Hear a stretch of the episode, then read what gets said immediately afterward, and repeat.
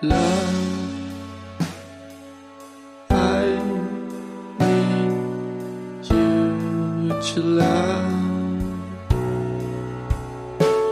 привет! Это 208 выпуск подкаста «Давай поговорим». С вами в этой прекрасной виртуальной студии, как обычно, я, Стала Васильева, и... Я, Аня Марчук. Всем привет! Мы сегодня решили поговорить на такую интересную тему. Она, конечно, может быть, не всем будет актуальна, но, с другой стороны, сейчас такие времена, что, может быть, даже больше, чем кажется. Кому-то она может быть актуальна. А мы сами хотим про это поговорить, потому что это что-то, как бы, что коснулось нас, и у нас очень много разных каких-то эмоций, разного опыта, разных мыслей, которые вот сейчас в моменте могут быть интересны и актуальны, пока мы их не забыли, да, пока, что называется, все свежо. Да, и говорить мы сегодня будем о том, как начинать что-то новое. Предметно будем говорить о том, как менять профессию, как начинать абсолютно новую профессию и как начинать ее, условно говоря, с нуля, да, ну или с какой-то точки, когда у вас еще нет какой-то огромной реальной экспертизы в именно этой профессии. Не когда вы немножечко смежно переходите, и у вас уже большой кусок есть, а когда вы прям взяли и, знаю, там танцевали, а теперь хотите быть корпоративным финансистом или что-нибудь в этом роде. Ну или наоборот, вы были финансистом, а теперь хотите танцевать. И поговорим немножечко о том, как менять эту профессию, расскажем про наш опыт, потому что у нас обеих были более чем один раз смены профессии. Сейчас мы находимся обе тоже в процессе освоения новых навыков новой профессии. И мы хотим немножечко поговорить про то, что мы испытываем, мы какие-то вещи ощущали или чего мы боялись, как мы преодолевали, ну и вообще поговорить о том, с какими страхами человек может сталкиваться, когда он резко меняет направление своей жизни профессиональное. И помимо страхов, мне кажется, что, в принципе, есть какие-то тоже практические моменты, да, то есть какими ты сталкиваешься, с одной стороны, сложностями, есть какие-то очевидные, да, сложности, но есть такие вещи, о которых ты не думал, или которые тебе могут даваться сложнее. А есть вещи, про которые, допустим, ты можешь как-то сильно переживать, тебе, ну, может казаться, что невозможно начать карьеру с нуля, там, или это слишком поздно, или вот это не получится. А потом оказывается, что если смотреть на это как-то более широко, то есть какие-то вещи, которые, наоборот, тебе помогают. Ну, общем, про это все сегодня тоже будем говорить, делиться каким-то опытом. И мне кажется, что тоже какими-то такими вот э, важными уроками, которые мы уже успели получить. То, что вот Аня сказала, да, что у нас был уже такой многократная смена карьеры. В двух словах можно, наверное, проговорить для тех, кто вдруг случайно да, подключился к нам только недавно. Мы с Аней обе работали в корпоративном маркетинге, в бренд-менеджменте, и это была такая прям вот офисная работа, где ты занимаешься в основном рекламой, запуском продуктов и так далее. И мы работали в основном в очень крупных корпорациях, то есть ты работаешь внутри очень большой системы, взаимодействуешь с большим количеством людей, сотрудников, агентств. И в какой-то момент мы обе, ну не одновременно, но в общем каждый в своем ритме, мы делали изменения карьеры и уходили в какую-то другую область. Я пробовала себя в разных вещах, и где-то в какой-то момент я остановилась на блогинге, создании контента, может быть, каком-то там фрилансе, связанном с запуском других блогов и так далее. У Ани тоже был э, свой путь, и вот сейчас, да, оказавшись в Канаде, она пробует себя в области киноиндустрии. И, в общем-то, собственно, так интересно получилось, что последние несколько месяцев они нам дали еще немножко контента, да, для этого выпуска, потому что я решила э, попробовать себя в новой совсем для себя профессии. Я сейчас обучаюсь этой профессии и также уже начала работать на каких-то супер таких вообще стартовых позициях параллельно с обучением. И это тоже довольно-таки интересно, потому что у меня прям свежие ощущения. То есть если Аня уже там, получается, где-то год, да, ты, наверное, вот в новой этой своей, в новом начинании. А я вот буквально первый месяц, второй, ну да, где-то второй, наверное, получается. Поэтому довольно-таки интересно еще тоже поделиться какими-то свежими впечатлениями. Да, у меня получилось, что после корпоративного маркетинга у меня, во-первых, был переезд, я получала дополнительное образование в другой стране, и это тоже был такой большой шаг. Фактически я на год выпала из корпоративной работы, и это не была сама профессия, потому что я тоже училась маркетингу, делала магистратуру в Австралии, но это был момент, когда я приняла решение уйти, и год вообще не работал, то есть это само по себе такое ощущение резкого изменения жизни было. Потом у нас со Стеллой запустился подкаст года четыре назад, четыре года мы делаем подкаст, соответственно, само по себе подкастинг, обработка, подготовка контента, все это был тоже отдельный большой блок новой профессии. И плавно из этого, условно плавно, вышла Канада и киноработы. Получается, что вот кинопроекты или связанные съемочные проекты я делаю, получается, с лета 21 года, и уже вот где-то с января этого года уже в Канаде полноценно работаю на стартовых позициях, но в киноиндустрии. Да? То есть получается, что так или иначе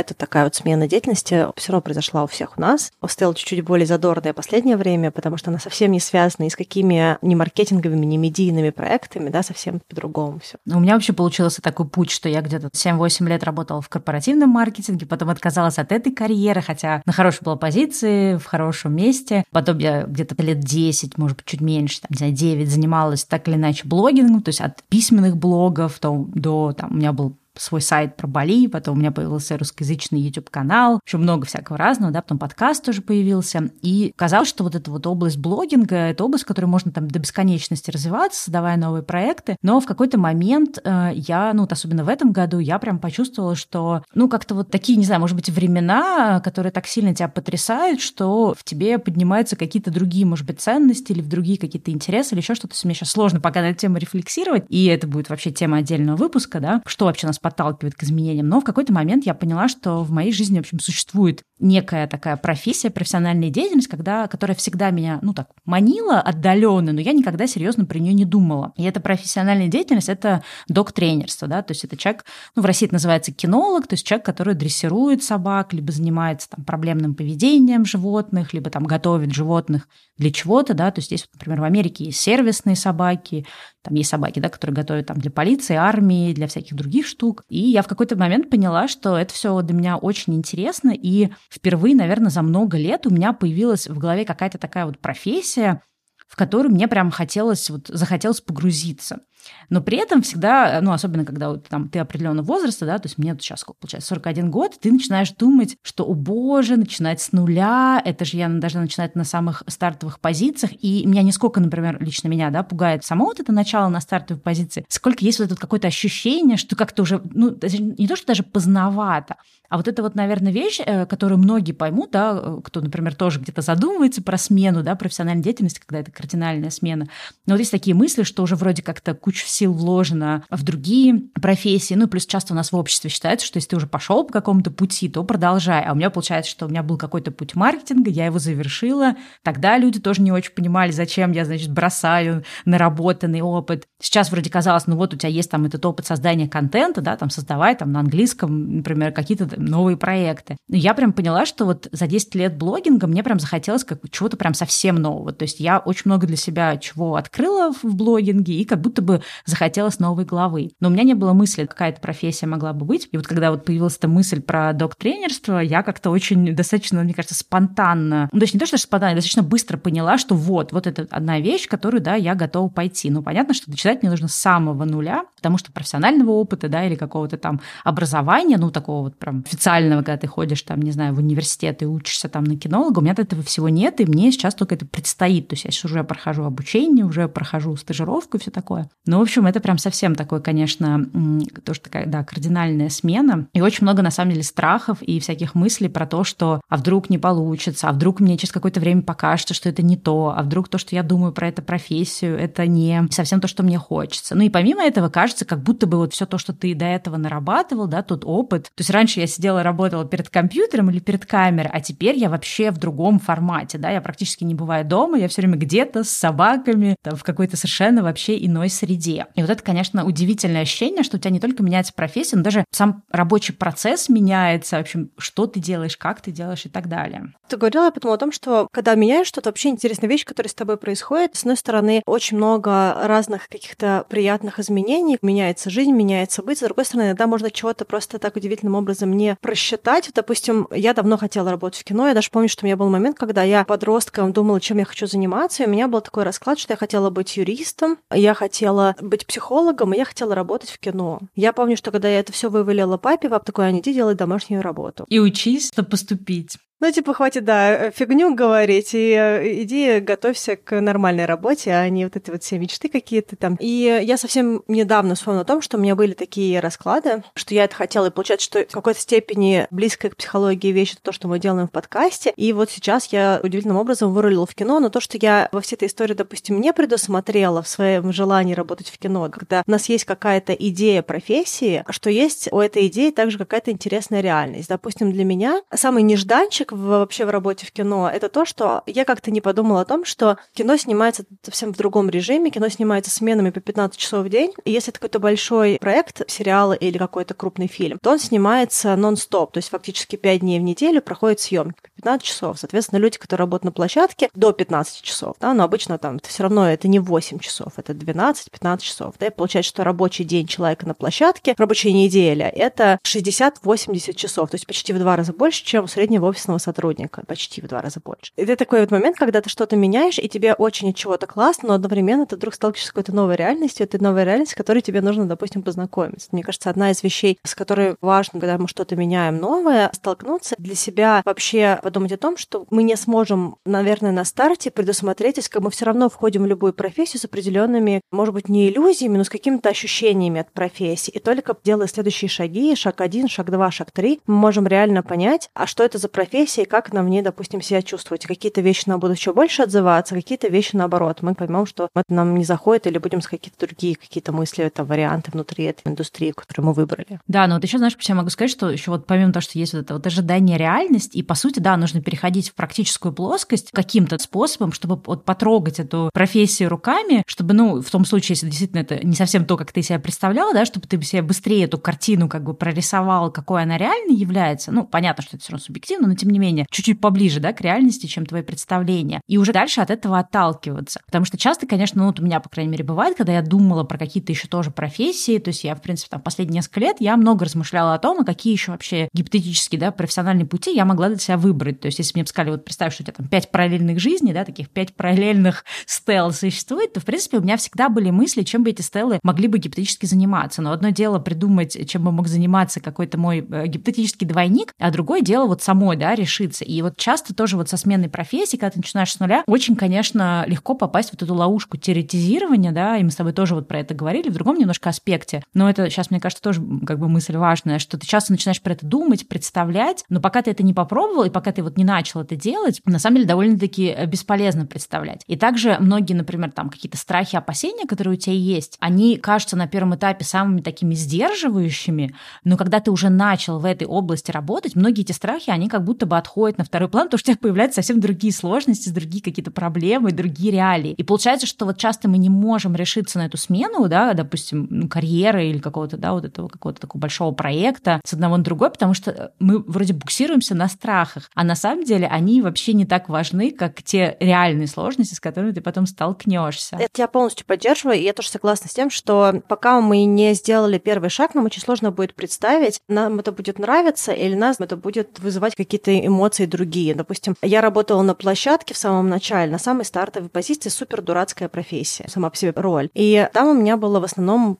14-15 часов я работала, но я была на ногах все это время, я была подвижна все это время. То есть я постоянно где-то куда-то ходила, либо стояла, снова ходила, потом стояла, редко сидела, но при этом была достаточно подвижной. Достаточно много было времени, когда я могла быть наедине с собой, если я прямо не нахожусь в точке, где мы снимаем. Когда мы снимали, мне было вообще все равно, потому что мне очень нравится нахождение на площадке на самой, а не только вокруг площадки. То, что называется on-set, off-set здесь. Но, допустим, сейчас я работаю в офисе продакшн, это 12 часов. И как будто бы я работаю меньше, и качество моего труда, что я в офисе, что я расслаблена, я не стою 15 часов под дождем, пока мы снимаем, периодически забегая в тепло, меняя одежду и выбегая дальше. Но я поняла, что, допустим, для меня очень тяжело сидеть в принципе. То есть я очень не люблю офисную работу сидячую, когда ты обездвижен, ты не можешь уйти с этой работы. Мне было гораздо проще стоять дольше часов, но при этом находиться подвижной. Да? И вот их как бы эти вещи, это вот вообще Смена профессии, когда мы что-то меняем, это удивительным образом рассказывает про нас. Мы работаем в какой-то одной профессии, нам кажется, что мы все про себя поняли, но когда мы начинаем менять, особенно если мы меняем профессию, потому что у нас появился какой-то дискомфорт в профессии. Мы удивительным образом больше понимаем про то, что нам важно. Я, допустим, поняла, что для меня гораздо важнее. Меня, конечно, фрустрируют эти часы, да, я буду думать, что мне делать, чтобы я так много не находилась на работе. Но одновременно я вот поняла, что, допустим, что чуть-чуть меньше, но в офисе вообще не моя история. И эти вещи можно понять только когда ты находишься внутри внутри, когда ты уже проделал какой-то шаг. Поэтому идея про то, что подольше посижу, подумаю, а как там на новой профессии, может быть, у меня что-то придумается, это такой план себе не очень. Гораздо проще, если мы меняем профессию, сделать первичный research, попробовать поработать. Даже какое-то небольшое время может позволить вообще понять, нам нравится, не нравится, нам приятно это ощущение или не очень приятно это ощущение. Наше, не наше. Ну, какие-то вообще вещи, может быть, наши, не наши, это слишком быстро, чтобы понять. Но, по крайней мере, эти ощущения, но мы скорее хотим дальше узнавать эту профессию или совсем не хотим. Для меня еще, знаешь, знаешь, как я вот поняла, была такая еще тоже важная вещь, это заранее ну, решить для себя, что как бы я, как это, no commitments, да, что я иду в это без каких-то сложенных обязательств перед собой, обществом или другими людьми, потому что, ну, вот одни, да, из каких-то тоже опасений, которые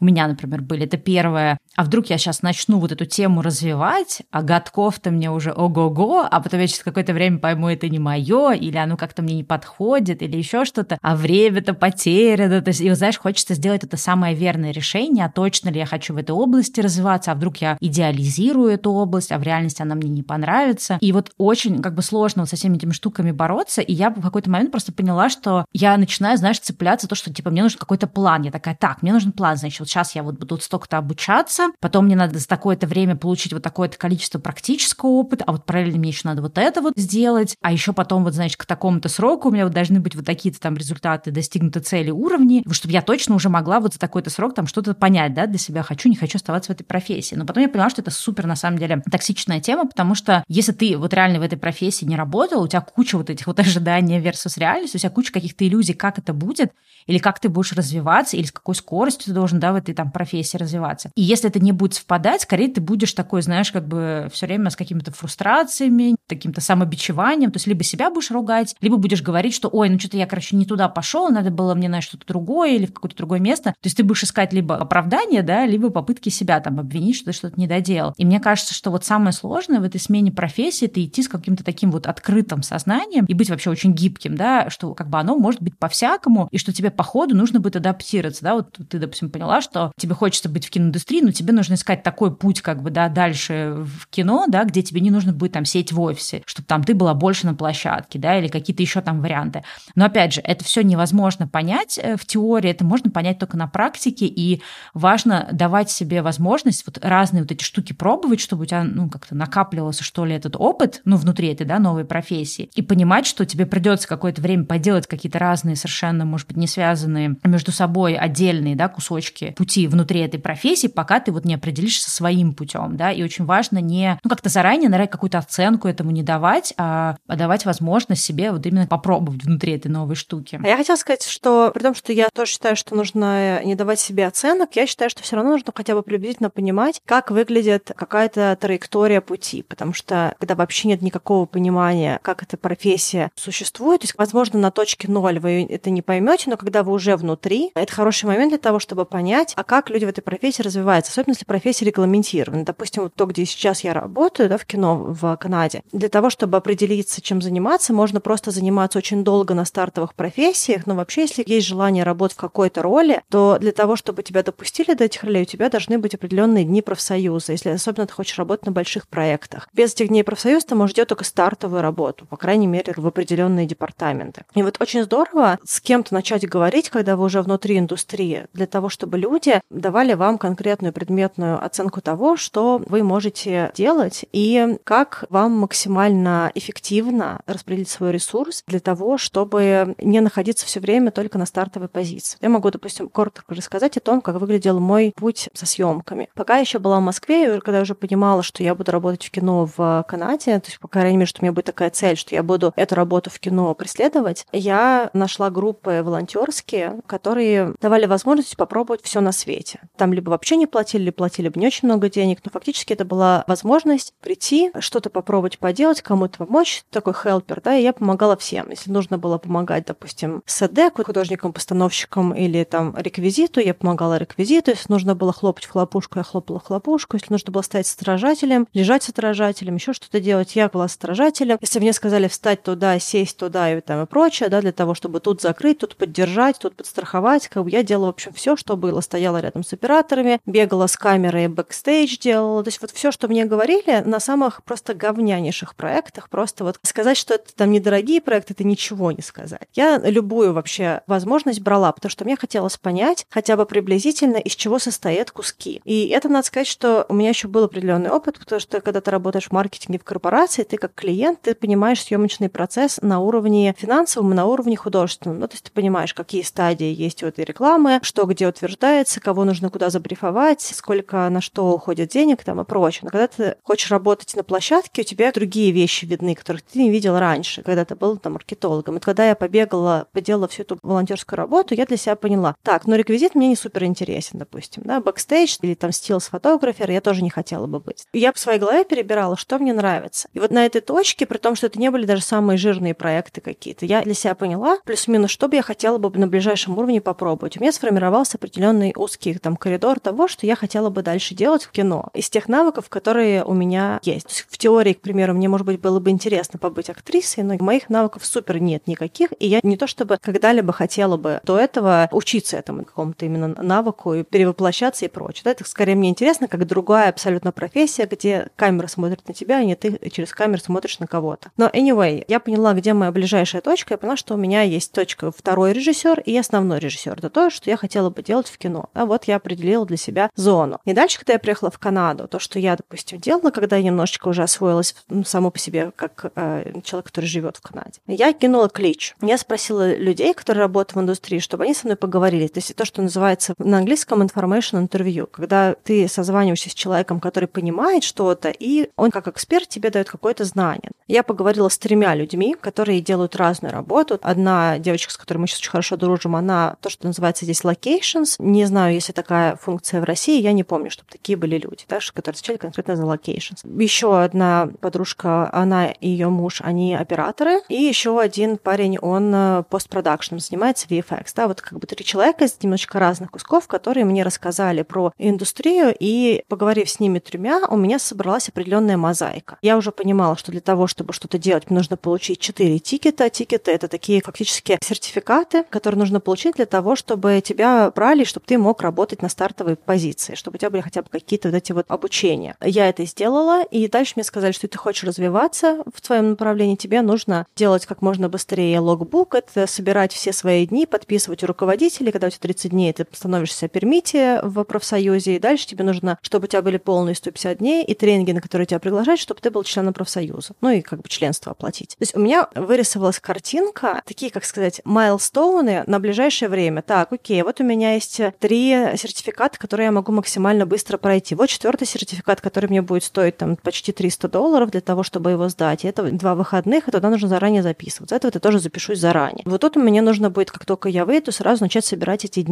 на своих шоу, чтобы у меня быстрее было 30 дней. Вот потом мне нужно это все там не прохалявить, а подать. Ну, то есть вот и каждый, каждый отрезок пути, он меня занимал. То есть почему мне кажется важно иногда иметь какой-то план, когда вы уже сделали привычную, проделали работу вот эту открытую, да, про что Стелла говорила, когда вы с открытыми глазами смотрите на индустрию. Очень здорово потом хотя бы приблизительно нарисовать, а как вы вообще в этой профессии можете развиваться, что вы просто не закисли, особенно если вы меняете профессию, у вас есть уже какая-то большая экспертиза где-то еще, чтобы вы не закисли слишком долго на той позиции, которая, возможно, для вас просто проходящая. Вы можете там быть очень overqualified, это может быть для вас очень скучно или очень тяжело по другим причинам. Ну, короче говоря, очень важно понять, как двигаться в каких-то вещах, которые вам реально интересны, где вы уже можете себя там изучать, раскрывать там и работать. Да, но здесь, как бы, в принципе, моя мысль, она твоей не противоречит. То есть, мне кажется, для меня это как немножко разные вещи, да. То есть я не имела в виду, что нужно просто сидеть, например, да, и без каких-то там плана действий или без каких-то реальных действий, да, ждать, как что-то там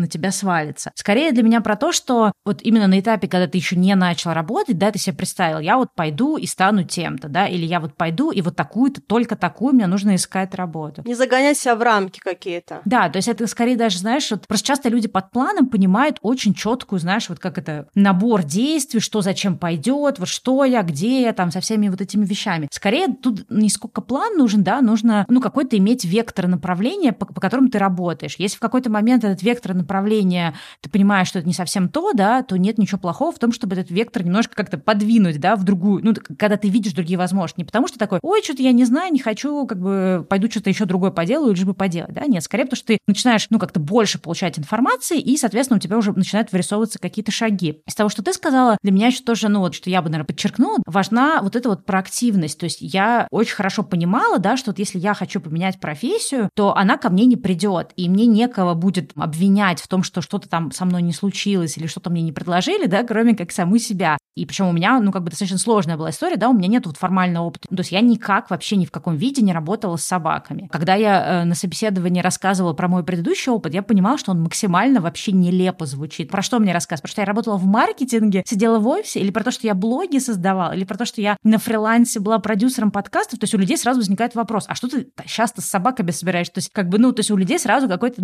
начинается дисконнект. И я понимала, что для того, чтобы мне как бы войти вообще в эту индустрию, э, мне нужно самой каким-то образом создать для себя опыт, потому что мне кажется, это тоже вот одна из таких затыков людей, когда они думают, да, о смене профессии, они такие, вот, ну, я тоже так думаю, да, меня никто не наймет, у меня нет этого опыта, кому я там нужна, как, да это невозможно начать, там, или там еще что-то. И я понимала, что мне нужно каким-то образом создать себе портфолио, да, в этой новой области. Вот то, что Аня говорила, да, она нашла, ну, бросила клич, нашлись какие-то люди, которые были готовы с ней пообщаться. У меня не было возможности, да, как бы найти каких-то вот таких вот людей, и я пошла по другому пути, ну, потому, по которым я обычно иду. Я пошла на YouTube и набрала, что там, ну, как бы, там, работа док-тренером в Америке, да, или там, как я стал док-тренером. Я просто посидела, посмотрела какое-то количество видео, где люди делились своим путем. Они рассказывали, да, как они начинали, э, не знаю, где они обучались. И я все себе записывала. Там, если кто-то упоминал какого-то тренера, у которого они учились, я писала. Э, если кто-то упоминал какие-то сертификации, да, потому что, ну, здесь как бы в Америке совсем свои какие-то, да, правила. Если кто-то упоминал какие-то дипломы, которые можно получить, свидетельства, я все это тоже писала в списочек, что это мне потом надо будет сесть, изучить это все. Если кто-то что-то советовал, рекомендовал, упоминал, я все это тоже записывала. Дальше я поняла, что, окей, мне нужно создать какой-то опыт работы с собаками. И первое, что я сделала, да, потому что я поняла, что просто так мне никто, естественно, не возьмет э, как бы работать док-тренером, да, потому что даже несмотря на то, что у меня есть как бы личный опыт, то есть я сама дрессировала свою собаку, у меня довольно-таки много знаний,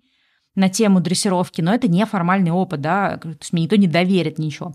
Первое, что я пошла делать, я пошла гулять с собаками. То есть я через там определенное приложение, зарегистрировалась. Люди там размещают, например, заявку, да, что нужно, чтобы кто-то там погулял с их собак. Или там есть вот формат, да, человек уезжает в отпуск, кто-то должен посидеть с его собакой, да, или забрать собаку на неделю на передержку, пока человек в отпуске. То есть такие вещи, да, где тебе не требуется именно вот формальный опыт док-тренера, но ты все равно получаешь огромный опыт э, работы с собаками. И я, соответственно, за там последние два месяца, мне кажется, просто с гигантским количеством собак гуляла, занималась, кого-то брала на передержку, кому-то приходила домой, да, смотрела за их собак собаками. И параллельно могла какие-то вещи тоже для себя в рамках, да, вот я проходила также обучение на док-тренера, и могла какие-то вещи проверять. Какие-то вещи я знала, какие-то вещи я узнавала в рамках своей этой программы обучения. И я могла уже там какие-то вещи сравнить. Такая, окей, вот, допустим, вот эта собака, с которой я гуляю неделю, да, она постоянно тянет поводок. Я, в принципе, знаю, как это можно, это поведение, да, можно исправить. И я могла какие-то вещи делать. Я там записывала видео, с хозяевами общалась, тоже давала им какие-то советы, ну, если они просили, да, их э, и так далее. И когда в момент, когда я уже пошла на собеседование, собеседование, я ну, сразу сказала, что смотрите, у меня нет такого прям супер-мега формального опыта, но я за это время, да, успела погулять с таким-то количеством собак, да, вот у меня опыт с такими-то породами. Я гуляла с собаками там от маленьких, да, которые весят там, не знаю, пару килограмм, до собак, которые весят примерно столько же, сколько и я, да, вот у меня есть такой-то опыт. Плюс я с многими собаками записывала видео, когда я с ними занималась, то есть я поняла, что если мне нужно будет показать какое-то портфолио, да, такое визуальное, то я могу показать, как я как тренер работаю и так далее. Со своей тоже собакой занималась, потому что, ну, это вообще идеальный портфолио, да, дрессировать свою собаку на какие-то штуки. Вот это вот самая важная мысль. Понятно, что в каждой профессии свои какие-то, да, будут моменты. Но э, часто вот именно людей останавливают, что им кажется, что у меня портфолио нет, опыта нет, меня никто не возьмет, и что вообще делать? И вот нужно начать, с одной стороны, да, вот с этой информации, про которую Аня говорила, то есть просто разговаривать с людьми, чтобы больше-больше напитываться информацией, как выглядит эта профессия изнутри,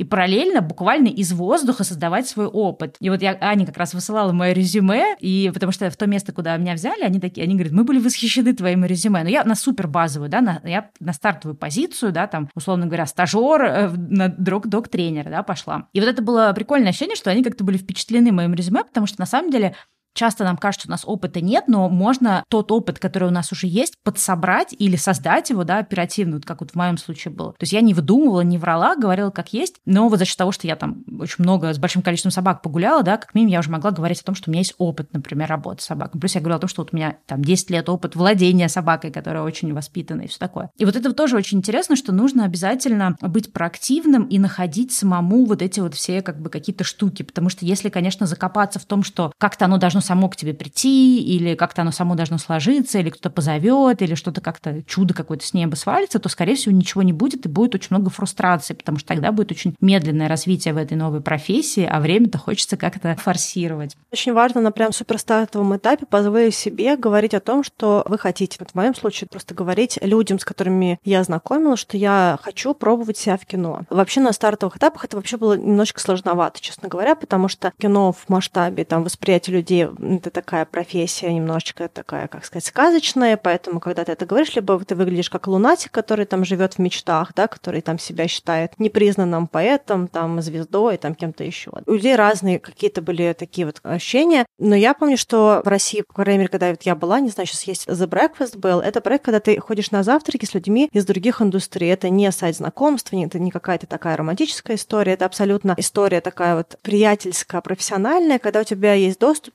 к другим людям, которые делают не те вещи, которые делаешь ты, за пределами твоего профессионального или какого-то социального круга. И так получилось, что там было много людей, которые тоже были с киноиндустрии, либо которые учились в кино и прочее. И это был тоже для меня очень хороший вообще стартовый момент, потому что я, когда с кем-то встречалась, кто-то мне говорил, там, я режиссер, и говорю, о, классно, я тоже вот сейчас буду перейти в Канаду, хочу попробовать себя там поработать в кино. Но пока не понимаю, потому что мне много чего интересно. Просто само по себе об этом говорить и разговаривать с людьми, которые что-то делают в кино, они не обязательно чем-то помогут или не обязательно дадут супер практические советы. Просто вообще возможность о себе так говорить, она немножечко меняет парадигму отношения, потому что когда мы живем в какой-то одной профессии, допустим, вот в моем случае, да, там была маркетологом много лет, и вот эта вот мысль о том, что ты не маркетолог, а ты, допустим, сейчас подкастер, это очень сложно, даже самому себе там это озвучивать или вслух говорить, я там подкастер, у меня есть подкаст. Мне заняло какое-то время, чтобы так про себя говорить. Поэтому чем раньше вы начнете вообще примерять на себя рубашку человека, который занимается той профессией, которая вам интересна, тем проще вам психологически будет о себе говорить, искать информацию, себя презентовать. Мне кажется, что это не всегда такие hard skills, да, то есть это не всегда прикладные навыки. Если у человека есть одна профессия, в которой он сложился, да, то есть где у него была какая-то история успеха, есть вероятность, что он очень быстро наберет нужные hard skills, потому что у него есть, скорее всего, навык получения знаний, информации и прочее. И вот основная, когда мы меняем профессию, чем это отличается, допустим, от когда мы ищем первую работу, потому что в первой работе у нас может не быть никакого навыка получить эти hard skills. Когда мы меняем работу, самая большая битва — это soft skills. Это позволить себе говорить про себя в какой-то профессии, позволить себе опуститься, допустим, на стартовую позицию и не чувствовать себя плохо по этому поводу, и изучать, и раскрывать, и понимать, почему ты делаешь что-то, что, допустим, там, не знаю, у тебя там друзья, которые сейчас на каких-то директорских позициях, а ты на стартовой позиции в новой карьере. И при этом все не быть токсичным самому себе или там самобичевание не включать. Это очень много soft skills, которые требуются для определенного вот этого вот такого отношения к себе, отношения с миром, отношения с новой профессией. Это вообще не то, чтобы самое сложное, но это то, что является точкой фокуса, когда мы меняем карьеру. Как мы разворачиваем наши soft skills в сторону той профессии, которой мы хотим теперь заниматься, и как мы себя самоощущаем в этой профессии. Ой, да, тут прям много всего мне чего есть сказать. Первое, это даже прям не знаю, с чего начать, но первое все таки мне кажется, самое важное, что у меня была мысль, то есть вот имеет ли смысл начинать новую профессию, да, там, ты как-то заново, вот с нуля, значит, долго-долго идти. И вот этот вот есть, мы в каком-то выпуске, да, говорили, есть этот эффект Конкорда, да, такое когнитивное искажение, когда ты уже много вложил сил в какую-то профессию или в какое-то дело, тебе очень сложно от этого отказаться. И кажется, что вроде как будто бы проще продолжать, потому что уже много вложено, да, чем идти в новое. Но вот я, с одной стороны, не очень долго принимала это решение, но с другой стороны, очень мучительно его принимала. Но сейчас я, я не знаю, мне кажется, я не чувствовала себя давно уже так легко и прекрасно, как вот в этой новой, ну вот в этой деятельности. Несмотря на все сложности, на, несмотря на, ну мы, наверное, тоже отдельно поговорим, да, вот эти минусы начинания с нуля, то есть как бы это не как сыр в масле ты катаешься, да, когда ты начинаешь с нуля. Очень много с чем приходится сталкиваться. Не говоря уже о том, что ты такой, ну, в своей, например, профессии уже достаточно опытный, да, а потом ты приходишь, и там на тебя смотрят как на человека, который вот новичок, и тебе очень непривычно быть в, в костюме новичка, хотя ты там, например, привык быть в костюме эксперта. Но при этом я вот давно себя не чувствовала вот именно так легко, и вот очень важно не цепляться да, за этот старый опыт, думая о том, что ты его потеряешь, да, то есть на самом деле радость освоения новой профессии, она более важная, чем вот ты что там за что-то держишься. С другой стороны, то, что я для себя с удивлением поняла, что на самом деле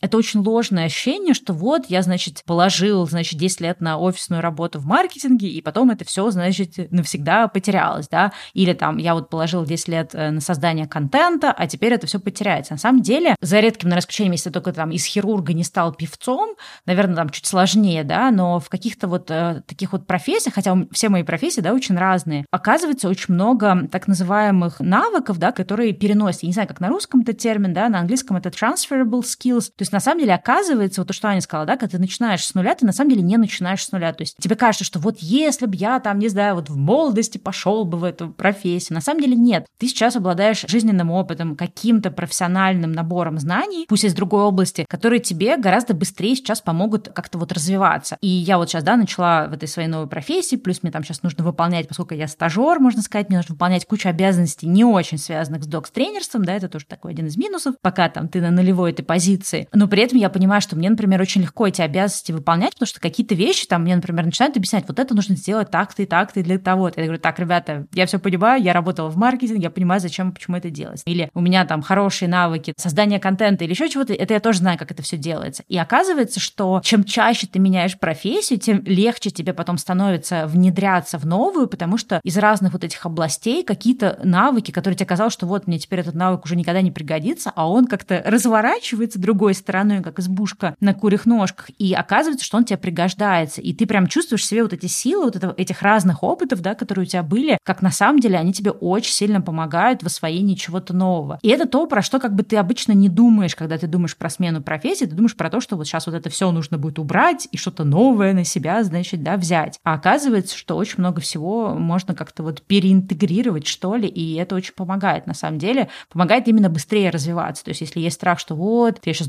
долго буду осваивать новую профессию, если включить определенную проактивность, ну, то есть желание прям, то есть и вот именно такое инициативность, да, в этой новой профессии, на самом деле можно развиваться гораздо быстрее, чем если бы ты развивался, да, как человек, который там только недавно вышел из университета и пока еще не обладающий большим там жизненным опытом или профессиональным опытом я хотела фразу подчеркнуть, я сказала, что чем чаще мы меняем профессию, тем больше у нас появляется новых прикладных навыков. Это действительно так, за исключением того, когда человек просто никогда не двигается выше стартовой позиции, когда он просто бесконечно прыгает, когда он вчера был сантехником, сегодня он фотограф, послезавтра он танцор. Да? То есть это другой момент, просто чтобы различить одно и другое. Вы входите в профессию, вы преодолеваете какие-то вещи, вы набираетесь навыков, набираетесь экспертизы, и у вас есть точка успеха какая-то, какая-то точка выработанности навыка, да, если так можно сказать что успех такая вещь, каждый по-своему трактует успех, но у вас должно быть понимание отработанности навыка, что вы просто закрытыми глазами сделаете, условно говоря. И когда у вас много разного вот такого вот кросс-индустриального навыка, это офигенно классно, и это очень такие мощные люди, потому что они, как правило, в состоянии генерить менее тривиальные идеи, более оригинальные, более интересные, быстрее входить в какую-то новую среду, потому что у них просто из больших вещей им это понятно. Они такие, а, ну, в принципе, мне понятно, я приблизительно вот такую штуку реализовала вот там-то,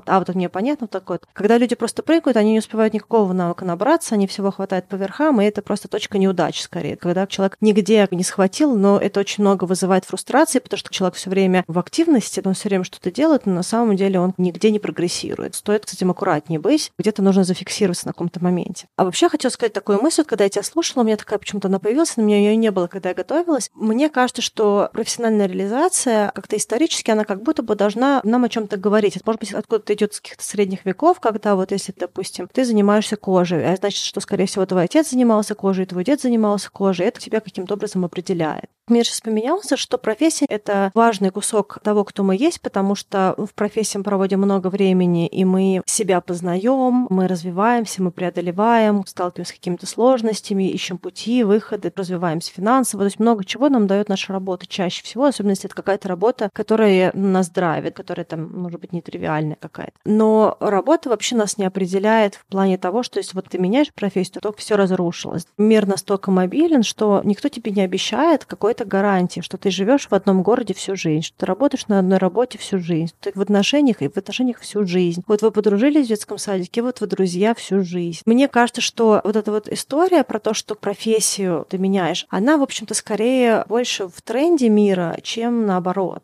Мне кажется, чуть-чуть больше, может быть, мы про это говорили в выпуске «Поздно начинать». Это 188 выпуск, поэтому, возможно, вам тоже, если, допустим, у вас есть страх того, что вы уже опоздали, что нужно было раньше, то, возможно, вам оно больше зайдет. У нас еще был выпуск 59 «Обучение во взрослом возрасте». Там мы немножечко вообще трогали тему как раз изменений какой-то профессии или потрогать новое хобби. А мне хочется сказать, что много разных страхов. Наверное, у каждого свои страхи, когда меняется профессия. Я точно знаю, что мой, допустим, основной страх в силу того, что я очень сильно ориентирована на других людей, это что кто подумает. И вот для меня, допустим, когда я что-то меняла, особенно осознавание того, что мне нужно было откатиться на какой-то стартовый уровень, я все время думала, вот, люди будут думать, что вот, Аня ушла и какой-то фигней занимается. Да, ну, есть какие-то такие вот вещи. И мне скорее из всего возможного страха это был мой основной страх, потому что я хороша с финансами, плюс плюс-минус у меня всегда были какие-то накопления, или я все время училась как-то разруливать свои деньги, чтобы жить посредством. И мне, в общем, не так страшно начинать новое в плане интереса, потому что у меня как раз всегда очень много ко всему интереса, и мне скорее себя немножечко придерживаю, чтобы не быть человеком, который хватает по верхам. Поэтому э, у меня не было страха, типа, а вдруг мне не будет интересно, или вдруг я возьму новую профессию какую-то, а это будет не то, и все, ошибка всей жизни. Да, таких тоже у меня не было. Но то, что, допустим, мне тяжелее всего далось, это вот эта вот определенная игра с собой, так можно сказать. А что кто подумает? Допустим, какое-то время мой знакомый Никита, он учил меня варить кофе. Я к нему из раз в неделю приходила рано-рано утром, он только открывал кофейню, и он мне рассказывал про кофе, потому что мне было интересно открыть свою кофейню, мне интересно было заниматься кофе, до сих пор интересно. Я вот такая думала, может мне пойти поработать баристой какое-то время. Потом думаю, блин, я поработаю бариста. Не то, что проблема с работой бариста, а что вот, что будут люди думать. Вот, Аня, корпоративный маркетинг, теперь она стоит за прилавком, кофе людям наливает. Это какое-то такое вот осуждение самого себя, как будто бы ты где-то там не сложился. Да? И хотя мне-то самой это интересно, это, мне нравится кофе, мне нравится, мне хочется больше общаться с людьми, которые баристы, которые так же, как я, горят кофе, на котором интересно все это. То же самое с кино. И вот это такой момент, когда нам иногда, если мы, допустим, куда-то уже продвинулись какой-то нашей основной профессии, мы хотим поменять что-то, нам может быть очень сложно уйти от вот этого ощущения, что жизнь на самом деле она нелинейна. То есть ты не можешь вырастить, допустим, до руководителя отдела в маркетинге, а потом прийти в кино сразу на позицию основного режиссера. Это бывает, но это не план.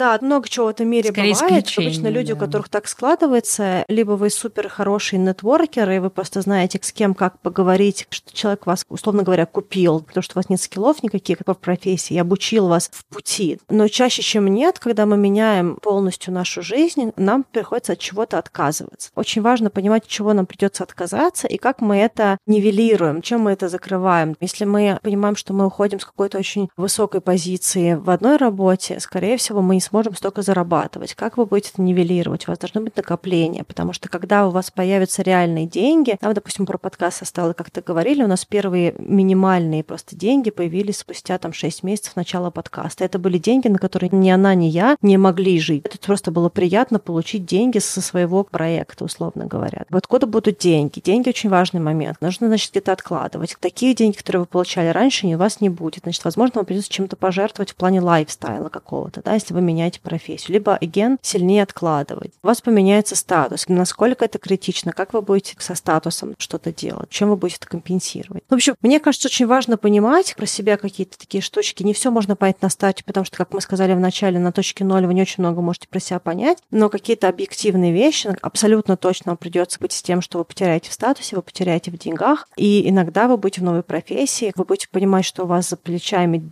5, 10, 15, 20 лет опыта, но кто какой-нибудь мальчик, который нас на 15, на 20 лет моложе, там, или на 30, в зависимости, кому сколько лет, он будет вам рассказывать с позиции эксперта, и вы будете нифига не понимать. Это тот момент, когда, ну, просто нужно быть к этому готовым. Для меня это не было проблемой, потому что если я вижу, что человек экспертен в каком-то вопросе, мне все равно, но для некоторых людей это тоже важный момент, что они с позиции статуса и опыта, им приходится разговаривать с людьми, которые сильно их моложе, у которых на самом деле в этой профессии опыта уже больше. Начальница, которая сейчас руководит руководит мной, она меня моложе на 13 лет. И она офигенная начальница. Просто мне очень повезло сейчас быть в этом отделе. В плане именно того, как выстраиваются отношения в отделе. Но не всем и не всегда это может быть комфортно. Мне кажется, что важно понимать, что у вас должна быть какая-то живая любовь или интерес к профессии, которую вы меняете, или хотя бы широко открытые глаза, ну и пробовать, пробовать для того, чтобы вам хотелось что-то изучать, потому что есть определенный, всегда, когда мы что-то серьезное меняем, есть момент, когда мы теряем, есть когда мы приобретаем. И всегда важно держать вот то, что на английском называется eye on the ball, конечную цель или какую-то большую цель, которая позволит вот этим всем мелким вещам, которые вас будут штормить, график работы, который вам не нравится, позиции, которые вам не нравятся, то, что вам нужно будет начать с нуля и делать какую-то бессмысленную работу, работу ногами, административную работу. То есть, когда вы откатываетесь назад, и вы не приходите в позицию, и сразу режиссеры вам все аплодируют, да, вы приходите и стоите на площадке и кричите «снимаем, снято». Нужно иногда быть готовым к тому, что вы делаете самую простую работу, но зато вы двигаетесь к своей цели. Если есть понимание цели, если вы готовы двигаться, готовы преодолевать, мне кажется, что это очень хороший задор для того, чтобы пробовать какие-то новые штуки.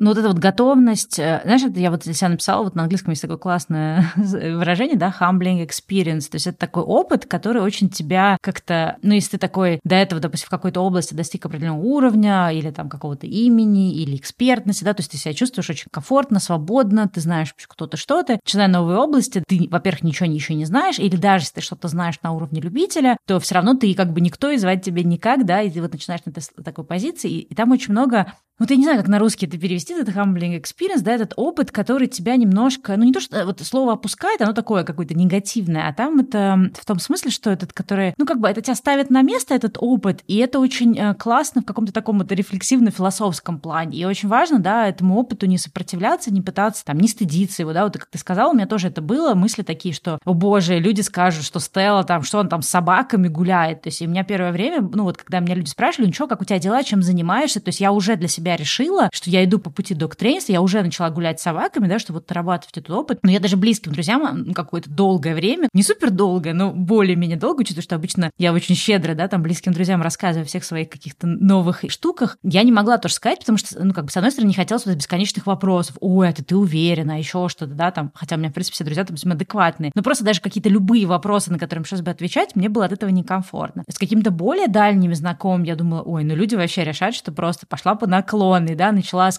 какой-то классной карьеры в маркетинге, значит, работала там в Лореале, в Редбуле, а теперь непонятные там блогами занималась, а теперь вообще непонятно там гулять с собаками. Это очень важно, то есть как бы это у всех это есть, да, то есть ты все время, ну как бы любой человек с этим столкнется, что очень странно ощущать себя что ты начинаешь с нуля, что ты какой-то, да, там, непонятно, там, может быть, бариста, может быть, да, там, стажер, может быть, еще что-то. Нужно понимать, что этот стыд, который мы испытываем, он на самом деле неправильный, да, неправильный в контексте того, что просто общество, оно очень странно устроено. Оно так устроено, что ты как будто бы вот там, к 30 годам должен достичь вот этого, а к, там, к 40 того-то, да, хотя сейчас вот мир так быстро меняется, и я думаю, что там, через 5-10 лет карьерный путь, э, то, как люди там выходят из одних отношений, переходят в другие, там, не знаю, там, ну, все что угодно, да, там люди будут находиться в каких-то мультиотношениях. То есть мир, он так сильно меняется, и я думаю, что все очень сильно изменится уже там лет через пять, но мы все еще живем как вот этим таким прошлым опытом, да, что вот где родился, там и пригодился, на что учился, там и работай, да, там за кого в 20 лет замуж вышел, э, с тем и живи до конца жизни и так далее. То есть не потому, что это плохо, да, это классно, если люди могут всю жизнь э, отдавать одной профессии, потому что это та область, которая им интересна. То есть я абсолютно не про это. Но я говорю о тех людях, как вот мы, например, с Аней, да, то есть нам интересны разные вещи, и это окей пробовать разные, начинать с нуля, когда ты почувствовал, что ты хочешь какую-то новую главу. И очень важно э, идти вот в какие-то эти новые профессии, не ограничивая себя тем, что, ой, ну как-то там стыдно, позорно, да, там на, начинать на стартовой позиции или получать там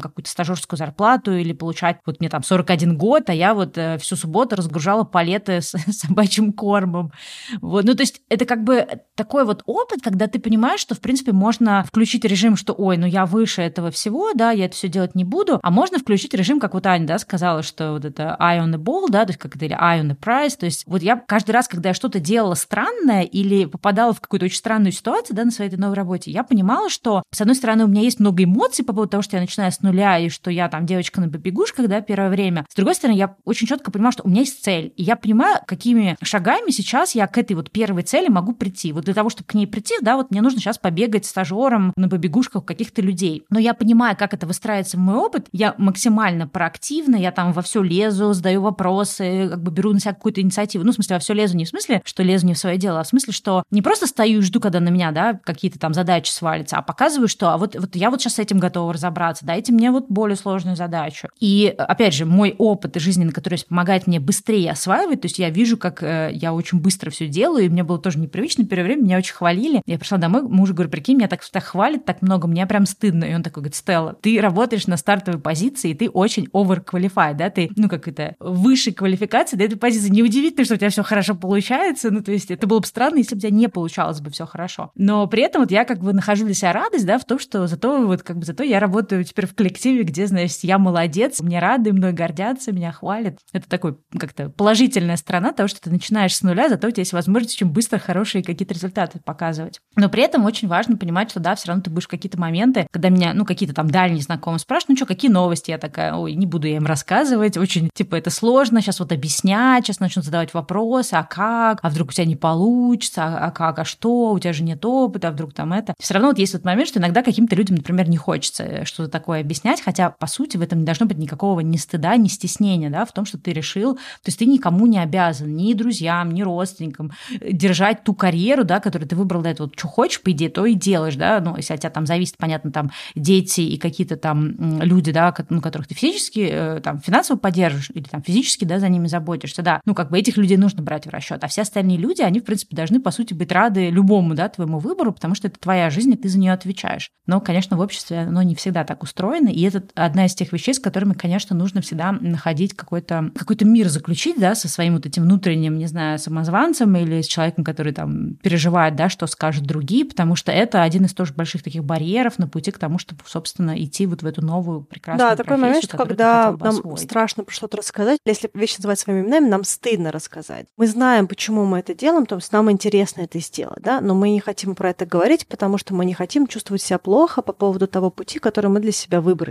Почему часто бывает сложно сказать? Потому что на самом деле не все люди, даже большинство людей все-таки живут не мечтами и не свободно перемещающиеся в пространстве, особенно когда есть обязательства, ипотеки, дети, иждивенцы, то бывает достаточно сложно людям идти за какими-то своими новыми профессиями, новыми какими-то мыслями, мечтами. И не просто это как будто бы не к месту, а бывает, что еще по другим людям бы тоже хотелось, но очень страшно и невозможно. И вот эта невозможность, она заставляет одних людей бояться про себя рассказать, потому что они боятся быть осужденными, а другие, им некомфортно это слышать, потому что им самим во-первых, плохо за то, что они не могут так здесь, они бы тоже бы, может быть, сделали бы там, кто-то, может быть, там, не знаю, что-то бы тоже поменял, но не может. И вот это вот достаточно сложный диалог, да, как бы всем хочется, чтобы сохранялся статус-кво, чтобы нигде не расшатывалось вот это вот привычное ощущение того, что сейчас происходит. Не знаю, насколько я правильно смогла объяснить то, что я хочу сказать. Иногда страшно сказать, что нас осудят, потому что другие люди осудят, а осудят они потому, что они бы сами бы хотели бы это сделать, но они не могут это сделать, не могут себе позволить по разным причинам, иногда даже объективно причинам, да, но от этого не легче. И мы часто знаем тех людей, которые скорее плохо воспримут эту нашу идею, и тех людей, которые скорее нас поддержат. Чаще получается, что мы ищем тех людей, у которых есть схожий с нами опыт, или людей, которые были открыты к тому опыту, который мы хотим сейчас сделать, и с ними делимся этой информацией, с кем-то еще не делимся, да, ну или не делимся, допустим, массово, потому что ну, мы не хотим разгребать, к примеру, ну не мы, в смысле я и Стелла, да, как бы мы люди. Мы не хотим разгребать какую-то массовую вещь, которая, допустим, что кто-то массово нас будет осуждать осуждать, потому что все равно люди хотят быть принятыми. Это очень сложно идти против масс людей. Психологически очень тяжело. И когда мы сами еще очень уязвимы, когда все-таки мы меняем профессию, мы достаточно уязвимы в этой своей идее, мы еще не стоим крепко на ногах. То есть, когда ты начинаешь новую профессию, у тебя еще нет экспертизы. Когда ты там пять лет ты ее делаешь, ты уже можешь говорить, да, вот помните, так сейчас смешно, вот я там помню, что я это вспоминаю, я начала работать в кино, я же первые дни такую фигню делал, там стоял где-то под дождем, там что-то охранял грузовики с техникой камеры. Такая такая фигня, или там какие-нибудь мешки с мусором там перекидывал, или что-то еще, или таскали в шестером какой-нибудь ДСП, чтобы камеры, там, чтобы какой-нибудь кран заехал и траву не смял. Когда ты про это рассказываешь, будучи каким-то известным, или там хотя бы развившимся в карьере человеком, там, не знаю, режиссером, вторым режиссером, тогда у тебя есть какой-то послужной список, людям приятно про это слушать, потому что это все выглядит очень кьют, да, такой милый такие вот эти, значит, старты. А на самом старте... Ну, потому что люди видят, о, человек сложился, вот его история, как он сложился. Когда ты говоришь, знаете, я как бы прихожу на работу и таскаю палета, да, там с чем-нибудь, или какой-нибудь там ДСП подкладываю, чтобы кран заехал, да, или встаю на дороге с табличкой «стоять» или «ехать», или как они там называются, вот эти вот, как «стоп-слоу», чтобы мы могли нашу технику перевести, я трафик останавливаю, еще что-то, как бы, да, но и люди такие, блин, Аня, ты уверена, ты знаешь, как это, как люди представляют мою работу в индустрии, как реально выглядит эта работа. Ну, да, да? чтобы как бы стоять с табличкой на дороге стоп-слово, я заплатила 300 долларов и два дня была на тренинге, потому что дорожная служба должна тебя сертифицировать, чтобы ты останавливал потоки машин на дороге. Ты не можешь просто выйти и останавливать, по крайней мере, в Канаде. Но важно, что здесь сказать, что гораздо проще делиться по себя, когда у тебя есть уже сложная история успеха в новой профессии. Гораздо сложнее про это говорить, э, когда ты только начинаешь начинаешь, у тебя нет никакой истории успеха. Когда у тебя нет никакой истории успеха, люди особо критичные, они оценивают только результат. Ну, такой, ну, блин, подумаешь, мало ли, что кто какой фигней занимается в своей новой профессии. Давайте посмотрим, как дальше у них пойдет. Может быть, у них ничего и не получится, а мы тут как бы их селебрейтим лишний раз. И вот не хочется находиться вот в такой ситуации, когда кто-то нас осуждает, когда мы сами такие еще очень уязвимы. Почему мы со Стеллой так много времени сейчас этому уделяем в этом выпуске? Потому что, скорее всего, человек, который хочет что-то поменять, возможно, ему будет важно понять, что никто не приходит в новую профессию на коне да, ты приходишь в новую профессию, и ты делаешь что-то, что является точкой входа для этой профессии. И я еще раз подчеркну, есть другие сценарии. Есть люди, которые сменили профессии, вышли на высоких уровнях, вошли на высоких уровнях. Есть люди, которые очень быстро прошли стартовый путь, фактически там три дня отработали, кто-то заметил это. Но это все скорее исключение, и это все, скорее всего, где-то эта история про удачу, где-то эта история, что, возможно, у них есть какой-то супер классный skill, который им позволил из толпы людей вычленить тех людей, которые смогут им обеспечить этот тот переход. Да? Или, возможно, они очень много усилий потратили на другие вещи, на то, чтобы бесконечно делать information интервью и входить только там, где они могут войти на средней или на более высокой точке. Это тоже такое бывает. Но если говорить про стандартную точку входа, что человек входит на той точке, где индустрия позволяет войти, как правило, это стартовые позиции. И если у него есть хорошие soft skills, у него есть какой-то опыт, который, то, что transferable skills, какие-то навыки, которые не получили, если у вас есть какой-то уже успех на какой-то работе, скорее всего, у вас есть эти transferable skills. Вы просто можете пройти тот путь, который люди проходят 4 года, вы можете его пройти за год. Вы срезаете углы, но вы их срезаете просто потому, что у вас есть определенная другая квалификация. Вы там же начинаете, где все остальные. Допустим, здесь в кино продакшн ассистенты некоторые работают по 5-6 по лет на стартовой позиции. И многие из них даже не делают это вот про то, что я рассказала, эти тикеты и логбук, да, чтобы собирать дни для профсоюза. Я это делала с первого дня, потому что я проделала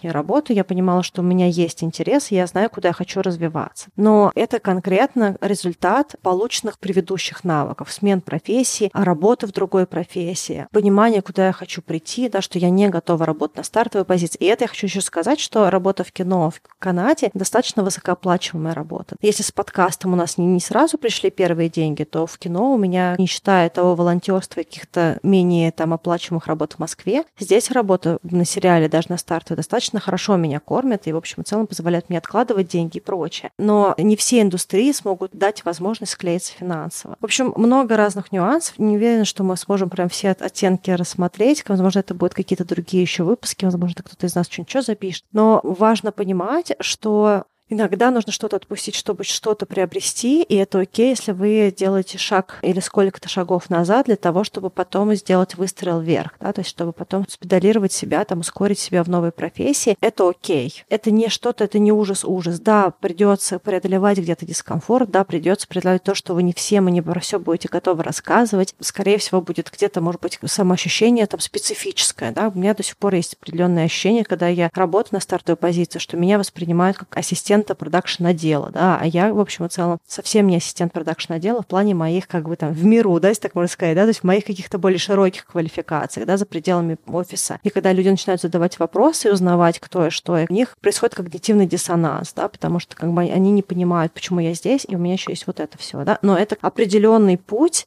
его нужно проходить. В моем случае иногда я даже там какие-то эти вещи выношу на работу с психологом, потому что есть какие-то личные вещи, которые я там несложно преодолевать. Вот, ну, в общем, это вот стартовая работа. Не знаю, сколько вам отзовется наша рефлексия состояла сегодня. Но это очень важный момент, что стартовая работа, изменение карьеры, это в том числе определенное вот такое вот изменение этой нелинейности и кайф вообще. На самом деле изменение как раз в этой нелинейности, потому что вы немножечко расшатали свою систему насиженную, и у вас есть возможность увидеть мир другим и иногда даже очень клевым. Да, я бы хотела, под конец уже подсветить несколько выпусков, которые могут быть актуальны. Мы, конечно, вообще далеко не все проговорили, что мы хотели, потому что это такая, ну, всеобъемлющая тема. Я бы хотела, наверное, сослаться на какие-то старые выпуски, которые могут быть здесь актуальны, да, если вы, например, почувствовали, что вот вам очень это отзывается сейчас, и, может быть, когда-нибудь действительно да, мы вернемся в каком-то формате к этой теме. А подсветить я хотела вот такие вот выпуски. Во-первых, у нас был очень давно, но довольно-таки, мне кажется, важный в этом аспекте, да, выпуск про то, что важнее, профессиональные навыки или личные качества качества, то есть как раз то, что называется hard skills и soft skills. Мы как раз там вот говорили о том, что на самом деле для развития карьеры э, кажется, что тебе нужны будут именно профессиональные, да, такие какие-то экспертные знания, но этого недостаточно. Скорее важны какие-то коммуникативные навыки, там, инициативность, проактивность, умение делать какие-то еще вещи, там, не знаю, презентационные навыки, навыки выступать, как-то себя продвигать. Это был 69-й выпуск, поэтому послушайте его, если вы вдруг не слышали. Также мы очень много говорили про окружение, про там токсичное, нетоксичное окружение, и тоже у нас было много выпусков. У нас был выпуск 97 «Как влияет наше окружение». Конечно, вот эту тему мы вообще не затронули, но это тоже очень важно. Важно иметь вокруг себя людей, которые не будут э, те как-то, ну, не знаю, палки в колеса сувать или слишком уж обесценивать, да, и критиковать. Понятно, что все равно могут быть какие-то знакомые, которые такие, ну, фиг знает, куда ты вообще лезешь. Но, по крайней мере, чтобы не получилось так, что все люди, которые, да, нас окружают, они только критикуют, говорят, нет, не иди, у тебя ничего не получится, да ты чего, да там мало платят, да что ты будешь голодранцем, да зачем тебе начинать с нуля, да как-то это уже не гоже тебе там в 40 лет разгружать палеты с собачьим кормом. То есть очень важно понимать, кто мое окружение, и если в какой-то момент мы ловимся на том, что мое окружение не в состоянии понять, что у меня есть какие-то новые хотелки, новые какие-то амбиции и прочее, то, возможно, стоит искать людей, э, ну, дополнительных, да, добавлять людей в свое окружение, которые, например, проходят похожий опыт. То есть вот мы у Цани, когда перед тем, как запустить подкаст, мы очень как-то сильно как-то снова законнектили, хотя мы знакомы, да, там с какого 2005 года, и мы все время общались, но не супер, не так близко, да, как вот начали, потому что мы как раз поняли, что вот мы находимся в одинаковой ситуации. У нас очень много знакомых, которые продолжают карьеру, которые сейчас находятся на очень высоких позициях, кто-то там работает в хед-офисе, и этим людям, например, нас не понять, да, что мы отказались от нашей карьеры и вот ищем себя в каких-то новых областях. И мы как раз себя нашли, как-то повторно открыли для себя друг друга в том смысле, что у нас очень похожий путь, и нам стало очень комфортно. У меня какие-то еще там за этот год, за прошлый год тоже появились знакомые, с которыми я вот именно как-то заново начала общаться, именно потому что вот они тоже делают какое-то карьерное изменение или что-то, и нас сближает то, что мы вот проходим эти изменения, у нас есть какие-то общие темы, про которые можем поговорить, то есть очень важно искать. Иногда бывает, что это какой-то человек, с которым ты там, не знаю, в университете учился или в школу ходил вместе, и вдруг неожиданно ты понимаешь, что у вас как-то вот вас жизнь соприкоснула, и вы снова как-то запараллелись, да, здесь синхронизировались. Окружение это очень важно. Вот, вот мы как раз говорили про 97-й, это был выпуск, как нас, в принципе, влияет окружение, то есть часто окружение может на нас влиять, ну, определенным образом. Поэтому очень важно активно его формировать. И еще несколько быстренько тогда уже скажу выпусков. У нас был выпуск про обесценивание, это 162 выпуск, это про то, что люди могут часто быть, э, ну, как-то так вот настроены критично, как-то так вот опускать какие-то наши идеи. И это не потому, что это люди плохие или там наши идеи плохие, да, потому что, ну, вот люди как бы склонны что-то обесценивать, и важно понимать, что, окей, сейчас этот человек это обесценивает. Возможно, он не понимает, чего я хочу, но это не значит, что мне не нужно этого хотеть или в этом направлении двигаться. И также э, у нас был выпуск 162 про критику, да, вот эту обратная связь, развивающая критика, когда человек такой, ну я же тебе лучшего хочу, да, вот я сейчас я тебе посоветую. Там мы тоже говорили о том, что если мы развиваемся в новой какой-то профессии, имеет смысл слушать критику от людей, работающих в этой индустрии, а не от какой-нибудь, например, своей подруги или друга, который ни вообще ничего себе не представляет про киноиндустрию, но у них много идей, да, развивающих для нас. То есть лучше идти эту критику получать от людей, которые в этой области уже давно работают, а не от людей, которые с этой областью не связаны. То есть как это различать хорошую критику и плохую. Это был 168 выпуск. И последний выпуск, который подсвечу, даже нет, два, у нас был выпуск про страх ошибки и про страх неизвестности. Эти темы, они очень актуальны, ну вот в контексте смены профессии. Мы все очень боимся ошибиться, сделать неправильный выбор, что-то не то делать, да, не туда пойти. Боимся, что вот неизвестно, как все будет, а вдруг там что-то вообще непонятное, страшное случится, и я, не знаю, разорюсь, потрачу все накопления, и кушать мне будет нечего. Эти все вещи, ну, их нужно либо прорабатывать с психологом, либо самостоятельно, да, в режимах самотерапии, изучать вот эти темы. Это абсолютно нормально, что у нас есть страх неизвестность, страх ошибки, это такие, как сказать, естественные ограничители, да, чтобы люди совсем, ну, как бы не делали каких-то безумных решений, да, скорее такие защитные какие-то штуки, которые есть в нас, но иногда они могут слишком сильно нас блокировать от каких-то новых, да, начинаний, которые на самом деле нам важны, просто мы очень сильно боимся туда двигаться. И вот для того, чтобы найти силы куда-то двигаться, иногда нужно прям предметно поработать, либо со страхом ошибки, либо со страхом неизвестности, либо с чем-то еще. Ну, на самом деле, мне кажется, у нас там две трети подкаста, они примерно, в общем-то, так или иначе помогают помогают. Да, я вот еще хотела подсветить, помимо выпуска, который я вначале сказала, про обучение в взрослом возрасте и поздно начинать, хотела посвятить 173 выпуск, это синдром отложенной жизни. И также у нас есть выпуск «Хочу делать и не делаю». Не могу сейчас вспомнить, какой номер, но мы прикрепим в описании, тоже там добавим в выпусках предыдущих, про то, что у нас есть понимание, чего мы хотим, но мы все время это откладываем. Возможно, если вы стоите на перепутье, какие-то из этих выпусков будут для вас какие-то больше, какие-то меньше полезные. Но самая важная мысль, которую мне очень хотелось бы донести, что награда, сменена профессия, если вы чувствуете, что вы вымылись в той профессии, которой вы занимаетесь, или по какой-то причине не можете ее делать, награда огромная в том, чтобы менять профессию, потому что вы можете поменять очень много для себя в хорошем смысле, да, вы можете вообще по-другому задышать, особенно если вы работаете какие-то очень неудобные вам часы, или там, допустим, вы все время в офисе, или вам не нравится коллектив, или вы понимаете, что вы делаете ту работу, которая вас уже никаким эмоциональным образом не поддерживает, не драйвит, если не говорить про статус, про деньги или просто про удобство или безопасность, да, вы понимаете, что вам вообще не заходит то, что вы делаете, и вы бы были бы кем-то другим, и дальше есть, скорее всего, список идей, кем бы вы были, но вы не делаете. В общем, мне кажется, что смена, она может быть очень благостна для вашего самоощущения, для радости от жизни, поэтому если вы думаете, то, возможно, стоит попробовать. Та работа, которую вы делаете сейчас, с высокой вероятностью, она никуда не денется, и вы, скорее всего, если вдруг поймете, что вы хотите ей заниматься, вы сможете вернуться на эту же работу. Но попробовать новое — это очень ценно. Ну что, надеюсь, мы кого-то, может быть, даже замотивировали или как-то подбодрили, дали сил, рассказали о том, что все проходят через этот начальный путь и встреча на следующей неделе. какие-то важные для себя решения. Всем пока и до встречи через неделю.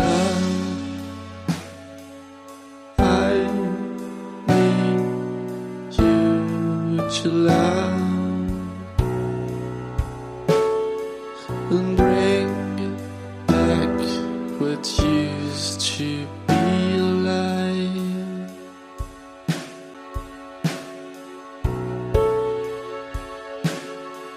I just can't